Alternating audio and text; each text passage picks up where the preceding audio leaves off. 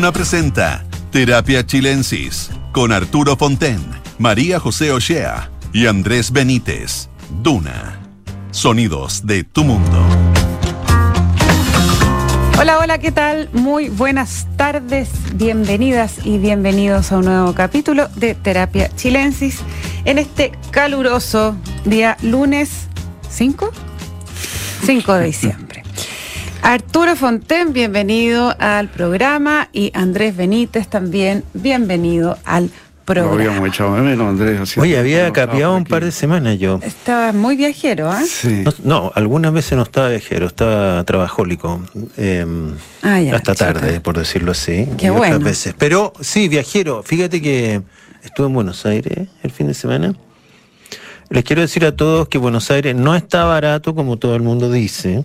Pero todo el mundo dice que la comida está barata o no. La comida es más barata que en Chile, lo que no significa que sea barato. No, pues, pero Eh, claro. Los hoteles están caros. ¿Ya? más caro de lo que yo me acordaba, porque uno, al menos yo soy muy repetitivo y siempre en el mismo hotel, y estaba más caro que antes. No Cosas como el a- taxi, eh, cosas son muy baratas. Me parece una cosa increíble. De Aeroparque a Recoleta, el taxi me costó, ponte, 400 pesos. Y, eh, y después me comí un, uno de esos helados exquisitos que venden en Argentina, en el Alfredo, y el helado costó 800 pesos. O sea, hay una disparidad de precios rarísima. Por supuesto, el dólar eh, informal está a 330, el formal a 180, y entonces hay 17 cambios, tipos de cambio, las tiendas te cambian todo a distintos precios. Y si tú vas a cambiar plata, sales como una especie Eso de bolsas. Eso me dicho que andáis como con un fajo de billetes Sí. como rico Macpato y en verdad es Luca.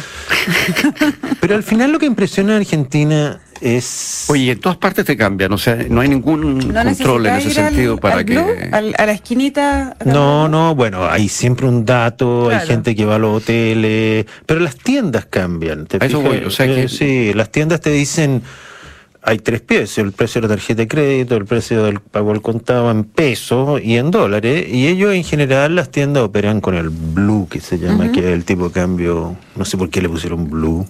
Había un tipo cambio, hubo un tipo de cambio blue, Coldplay, ponte, para las entradas Coldplay. No te Sí, tienen varios, varias cosas estos tipos. Pero a mí lo que me impresiona siempre es que es un país que objetivamente está con muchos problemas. La inflación está en más de 100%. Eh, pero igual se ve mejor que Chile en el ánimo, por ejemplo. Bueno, O sea, pero hay que estar en el mundial, ¿no? bueno, había mucha cosa con el Mundial. Me impresionó mucho llegar al aeropuerto, la niña de migraciones, había una fila in- enorme, como en todos los aeropuertos, pero enorme. Y la niña me tuvo 20 minutos hablando de la selección argentina. Y yo miraba y me decía, con momento- mucha simpatía, por lo más te voy a decir, porque usted- me dijo, ¿usted viene al partido? Pues el partido no es acá, es en Qatar.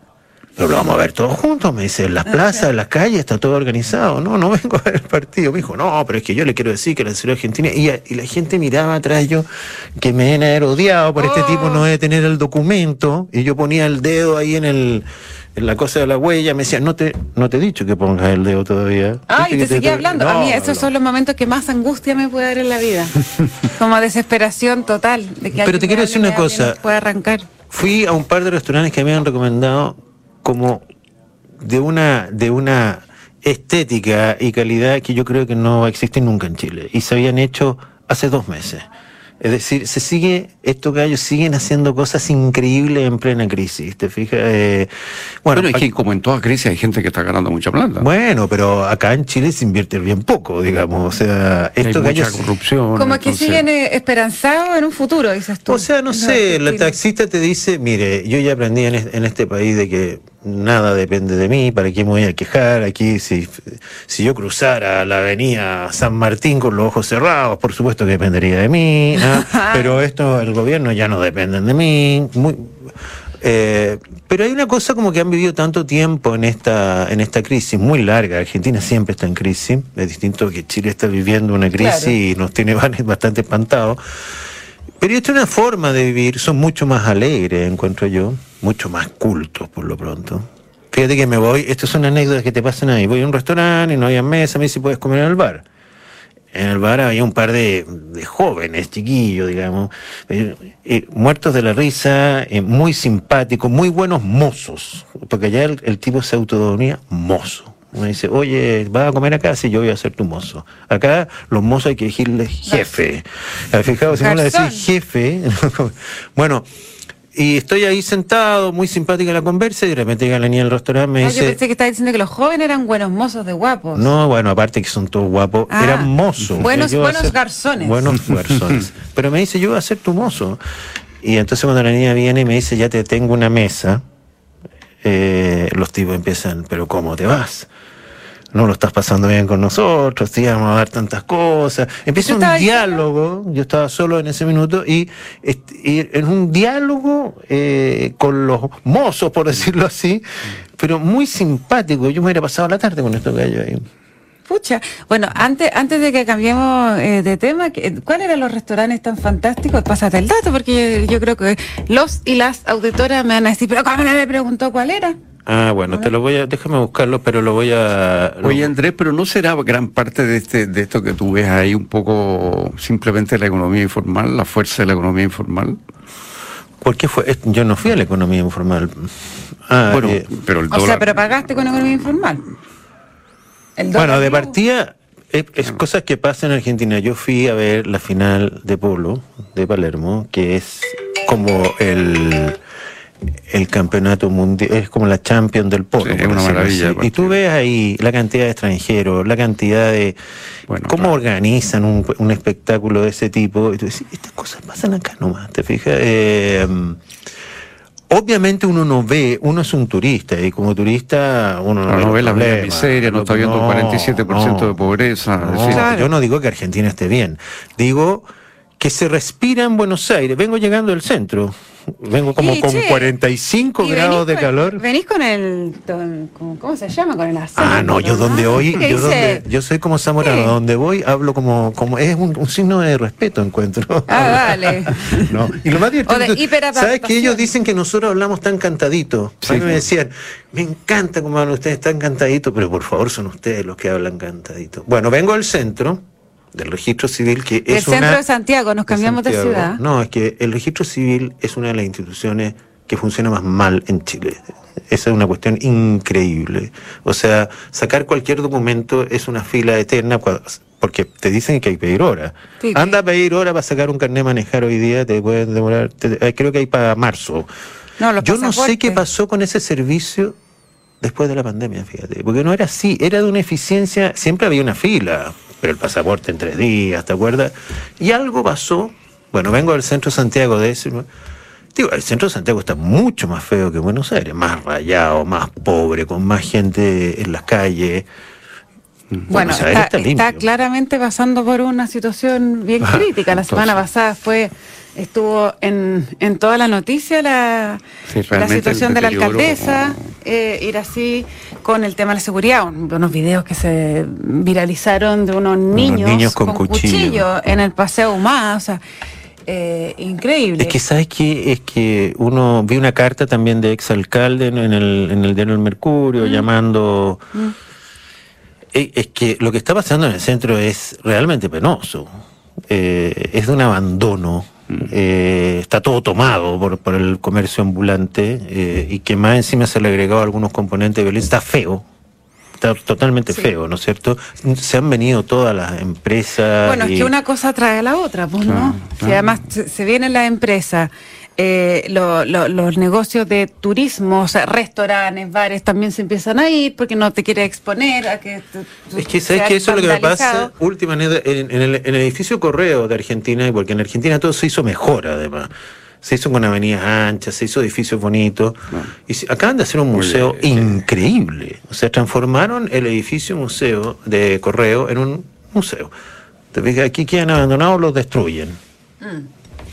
Oye, y de, de clima, antes de, de cambiarnos de, de caballo, de clima eh, político, porque mañana justamente se conoce el veredicto de, eh, de la Corte, no la Suprema. Suprema, de, eh, del caso de corrupción, vialidad, el caso de vialidad que es el más grande en el fondo, que acusa a Cristina Kirchner y en el cual la Fiscalía pide prisión para Sí, entre creo que impresioné. 8 y Cin- 12. y cinco, cinco y- Bueno, creo que lo mínimo era cinco, pero puede ser ocho. Ella, ella dio una entrevista eh, al, al FOLA de Sao Paulo eh, y se tiró contra todos los jueces y obviamente contra Macri, la persecución y bla, bla, bla, bla. Pero de alguna manera da a entender que va a haber un veredicto en su contra. Ahora, Mm. esto, por supuesto, es eh, todavía sigue siendo un paso en un largo camino que a llegar a la eh, Suprema, recursos de eh, apelaciones, etcétera. O sea, ella puede seguir siendo todavía eh, vicepresidenta de la Nación. Casi presidenta, ¿no? Pues sí, puede seguir, puede ser candidata presidencial de nuevo.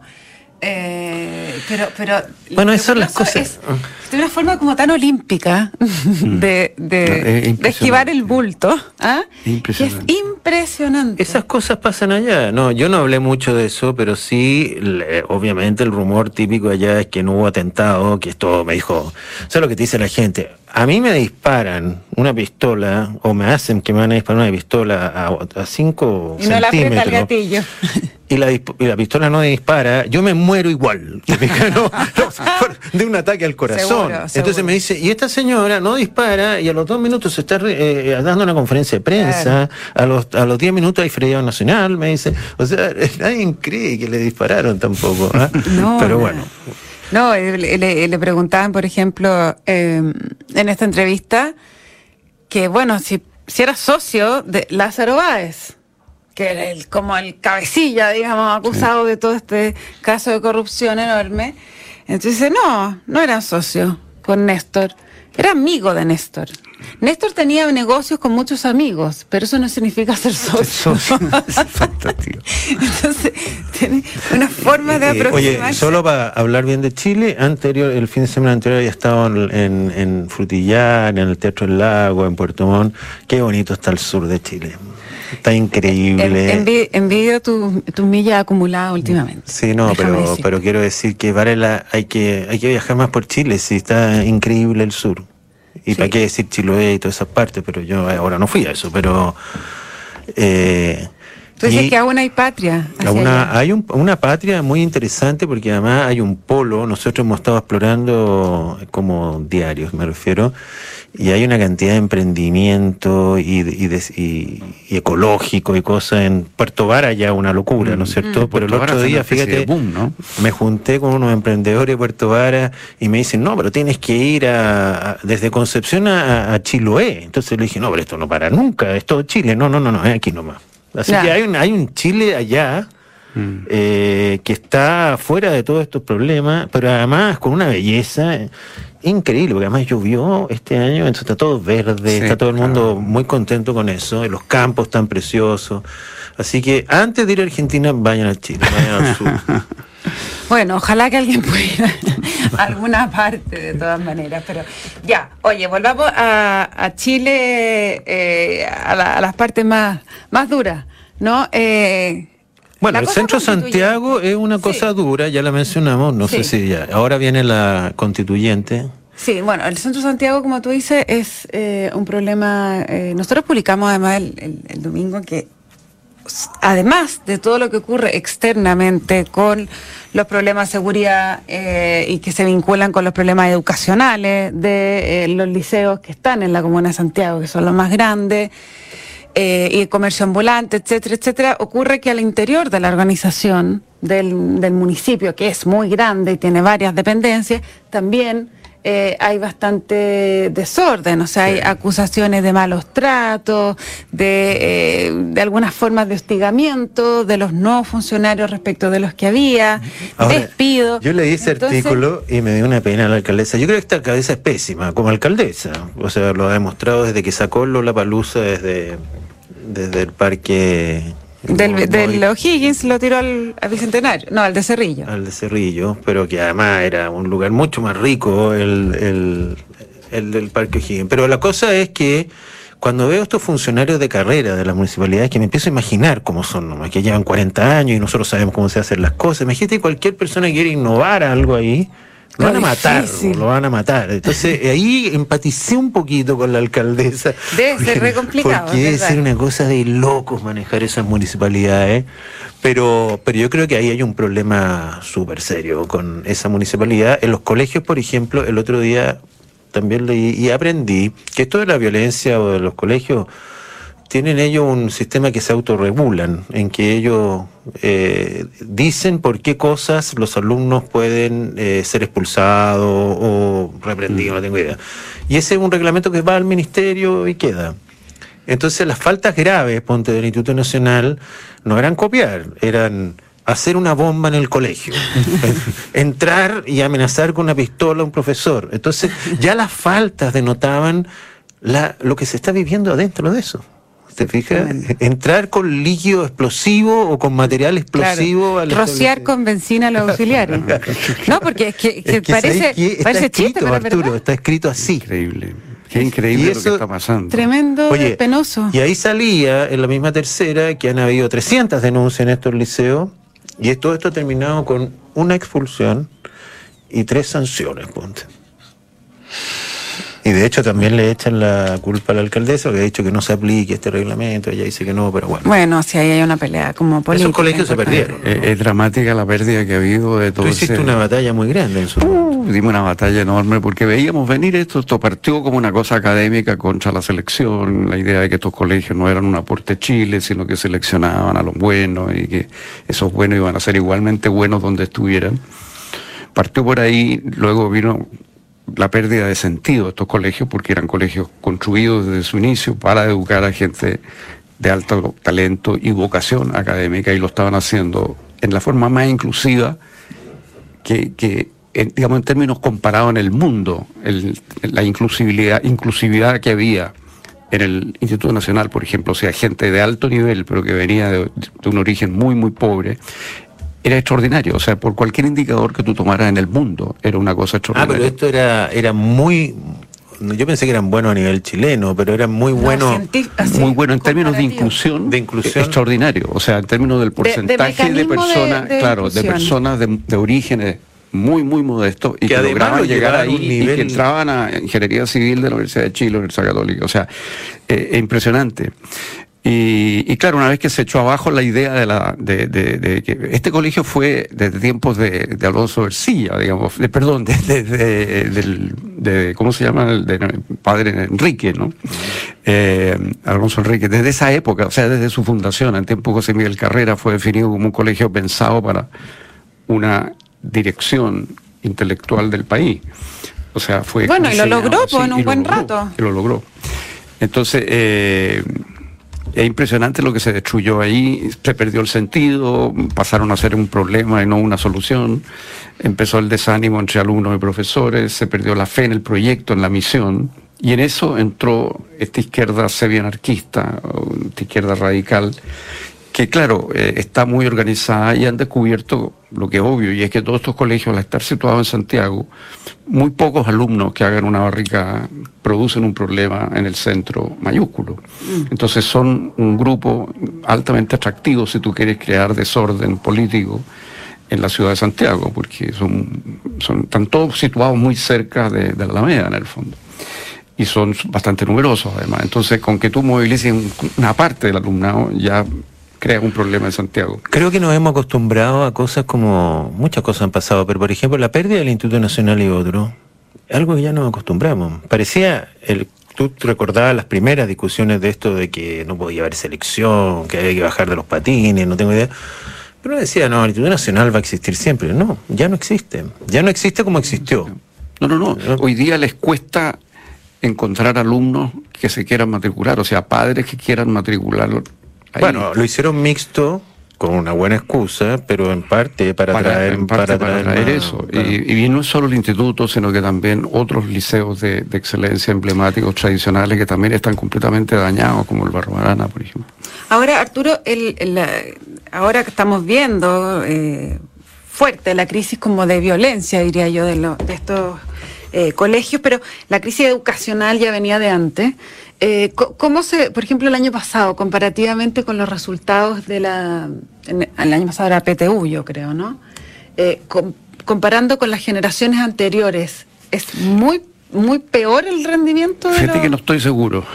Ah, no, sí, pero el, el pero en todo ya no caso, están los 100 mejores pero en todo caso no está entre los, entre los 100 mejores. Ah, No sé piensa- cuánto ha sido la pérdida, pero obviamente ha salido del grupo de colegios El Pero colegio- la- Mira, el instituto estaba siempre entre los 10 primeros de Chile, siempre, y muchas veces más arriba, y tenía un porcentaje altísimo de puntajes nacionales, o sea, dentro del colegio había además una élite absolutamente Claro. incomparable en Chile.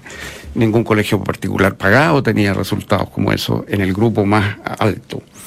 Claro, pero Entonces, qué ganas de saber pero si salió de los a la 100, universidad. entonces se- salió- Salió de los 100 y por lo tanto eso significa que su puntaje promedio es mucho más bajo que, que de lo que estaba antes y evidentemente igual siguen teniendo un puntaje decente para entrar a la universidad, pero estos son alumnos, bueno ahora muchas universidades son, la mayoría son gratis, que necesitaban entrar a las universidades becados, ¿te Claro. fijas? Y entraban, eran las primeras becas que tenía la Chile, la Católica, etcétera. Me acuerdo que los colegios particulares se quejaban del Instituto Nacional porque un colegio que tú sabes parte en séptimo. Séptimo. Sí. Entonces decía, bueno, así es fácil, lo eligen a los mejores en séptimo y nosotros tenemos que elegir en primero básico gente que no sabemos si va a ser bueno o no.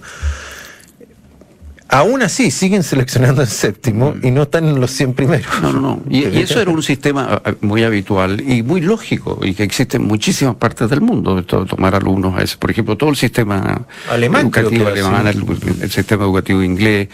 Eh, tú entras a un colegio mientras eres niño chico, digamos, en la básica, y después tienes un colegio. Se reordena, se reordena el naipe. Que es distinto. Que es otro Nosotros. José, nos salvamos porque como entramos chicos nos tuvieron que mantener en el colegio. A mí sí, menos mal. A la, a la hora A que la me segunda- evalúan en séptimo básico, uh, Hubiéramos retrocedido, dos pasos más abajo. me, manda- me mandan a segundo básico de vuelta. Pero bueno, eso es parte de lo que se, del impacto indirecto que tenían estos colegios, que no era solo el Instituto Nacional, eran como siete, ocho, por lo menos en Santiago, así. el Carmela Carvajal. Que, que el Carmela Carvajal, por ejemplo, el número uno, en fin. Eh, es que como había esta nueva selección a séptimo, en séptimo, como todavía la hay, pero hoy día ya no tiene el atractivo que tenía, y como se trataba de llegar a estos colegios, tenía un impacto en todo el sistema de la educación básica. Claro, porque todos trataban de... Tenías una Había- razón para, para Era, era una competencia positiva. positiva. Claro. Tenía una razón para llegar con Sí. buenas notas y ser capaz de dar una buena prueba de ingreso al Instituto Nacional cuando todavía tenía nueve años, ocho años. Entonces, produció un efecto indirecto que también es una pérdida, te fijas que no se, no se cuantifica. Oye, pero Porque nuestros indicadores, oye, en eso yo, yo, yo soy bastante crítico de la forma como muchas veces esto se está analizando. Nuestros eh, eh, indicadores, por ejemplo, de porcentaje de gente que está en la educación superior, son, son superiores eh, eh, a los de la OCDE. O sea, nosotros tenemos más gente en la educación superior que el promedio de la gente de la OCDE. En fin, nuestros promedios de graduación en la educación superior están ya muy cerca de los promedios de la OCDE y seguramente van a superar los de la OCDE con el tiempo.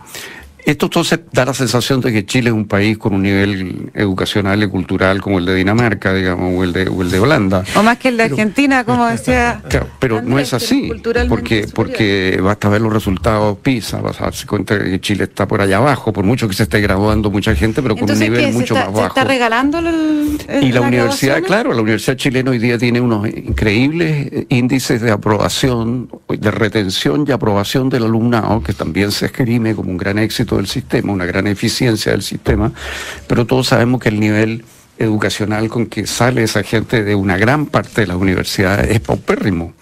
Y esa gente tiene grandes dificultades para encontrar mercado, para eh, insertarse en el mercado laboral. Han estudiado carreras que no tienen mercado o tienen competencias muy, muy mínimas. Entonces, eh, una cosa es mirar las cifras externas, otra cosa es ver lo que pasa realmente en la sala de clase. O sea, yo que hago clase eh, eh, casi todos los días, veo lo que es el alumnado. Digamos, nosotros tenemos en universidades relativamente buenas un porcentaje en cada clase de alumnos que tienen serias dificultades de comprensión de lectura de un párrafo, que no saben leer en voz alta comas y puntos. Por consiguiente, no pueden leer un texto porque no se detienen en el punto. Claro, pues no- o sea, si no puedes le- seguir el ritmo, no entiende lo que no está entienden lo que están pues. leyendo. Y entonces te entregan un trabajo escrito y tú te encuentras con que, por ejemplo, un párrafo puede tener 18, 19, Pero, 25 Arturo. líneas sin coma ni punto. Y no, son- no son casos excepcionales. oye, No, pero yo esto- quiero defender un poco a la universidad en ese sentido. Lo que son realmente malos son los colegios. O sea, porque un alumno tiene que saber le- llegar leyendo a la universidad, eso es una tarea del colegio. Y yo creo que la crisis educacional parte de la educación básica y media. Y visto, eh, ahora estamos con una, Claro. un asunto de deserción enorme de niños que abandonaron la educación. Eh, también sería en la tercera. Sí, Eh, no, y-. Pero, pero lo que yo me refiero que, eh, o sea, lo que yo creo que tú, que dice Arturo, es que, claro, llegan mal preparados del colegio y después la universidad como que Los de alguna gradúan. vez se hace la lesa y los gradúa. Entonces Si lo tú, si tú no gradúas, eh, por ejemplo, hoy día, eh, si tú empiezas a castigar a la gente, digamos, a sacar mal a los alumnos, los alumnos se atrasan, ¿no es cierto? Sí. Y entonces pierden la gratuidad. Sí, un Entonces hay un montón de universidades que no pueden arriesgarse a eso. Entonces tú Claro, porque tienes- ese alumno se te queda perdiendo la gratuidad, no lo podías echar porque porque sería muy, digamos, muy inhumano echarlo y tenés que tú financiarlo. Claro. Entonces, Entonces te fijas, tú te- estamos graduando un montón de gente que, claro, se gradúan. Y ese indicador entonces sale muy positivo, pero, pero es la realidad detrás de eso. Se gradúan mal. Bueno, mira, partimos optimistas en Argentina y mira como siempre terminamos en Chile, ¿viste? Viste, viste, Me viste. salió terminamos viste en más encima, Chile, me salió viste, viste. pero un poco de optimismo. Bueno, sí, pues, pero con la- el tema educacional, la verdad es que Sí, poco o optimismo sea, se eh, puede. eh, tenemos dos problemas. Un problema estructural de fondo y además este problema Mm. de ahora causado por la pandemia que es gravísimo. Tremendis. Andrés no, y que Chile ah, no está jugando un mundial, entonces tampoco tenemos en qué entretenernos. Porque por lo menos otros países se están entreteniendo. Claro, tienen eh, alguna cosa para poder eh, distraerse, mi- mirar, eh, meter los problemas en el, en el Bueno, congelador. pero hay algo rato. positivo. Yo creo que la inflación pareciera que está empezando a, a ser controlada Sí. poquito a poco. Bueno, a- o- así sea, así sea. Les cuento a ustedes que la transformación digital de tu negocio nunca estuvo en mejores manos. En Sonda trabajan para que disfrutes tu vida, innovando y desarrollando soluciones tecnológicas que mejoran y agilizan tus operaciones. Conócelos hoy, Sonda Make It Easy. No se vayan de Radio Duna porque a continuación, información privilegiada al cierre y luego sintonía crónica Epitafios junto a Bárbara Espejo y Rodrigo Santamaría. Arturo Fonteña, Andrés Benítez, un placer conversar con ustedes y nos encontramos mañana aquí a las 8 con más Terapia Chilensis. Que estén bien. Buenas Buenas noches. noches.